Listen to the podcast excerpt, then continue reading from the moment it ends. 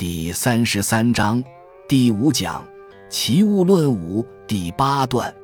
王两问景曰：“囊子行，金子坐。囊子坐，金子起，何其无特操于？”庄子观察到，太阳与人的影子之间有一个边缘模糊的影子，叫王两，叫半影。半影问人的本影：“刚才你还在走动，现在你又坐下不动了。刚才你还坐着不动，现在你又起来走动，你怎么没有一定的规则哦？”因为半影跟着本影动。景曰：“吾有待而然者邪？”本影说。我恐怕是有待才这样的，有待表示非独立存在，而是依靠其他物体的存在而存在。影子是跟着人在动的吗？无所待又有待而然者邪？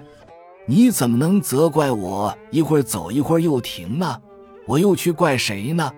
是那个人要这样，我也没有办法。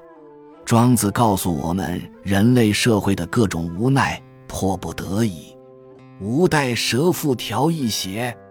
呃，时所以然，呃，时所以不然。你当我心甘情愿做蛇的皮，做蝉的翅膀，紧紧依附它吗？为什么会这样？我怎么晓得呀？为什么不那样？我怎么晓得呀？第九段。昔者庄周梦为蝴蝶，昔古音独宿。昔者就是昨天，昨天晚上我梦见自己变成一只蝴蝶。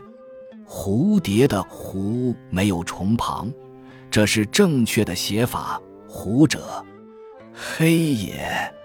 蝴蝶是指一种黑色的凤车蝶，很大的那种。栩栩然蝴蝶也。真是生动活泼的一只蝴蝶，我一点不觉得那是梦。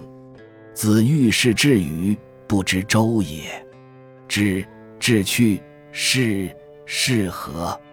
我自认为自己很满足，不知道世界上还有一个叫庄周的人。俄然觉，则渠渠然周也。俄然就是突然，突然醒了。仍然是这么一个莫名其妙、处境穷困的庄周啊！他很穷，吃野菜，打草鞋，连米都买不起。不知周之梦为蝴蝶语，蝴蝶之梦为周瑜。我不知道是庄周做梦变成了蝴蝶，还是蝴蝶做梦变成了庄周。周与蝴蝶则必有分矣。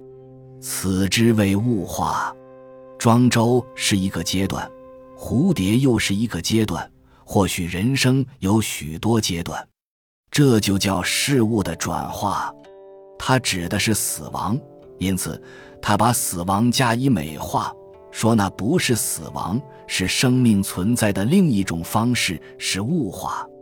物化这个词是庄子发明的，后人用物化表示死亡。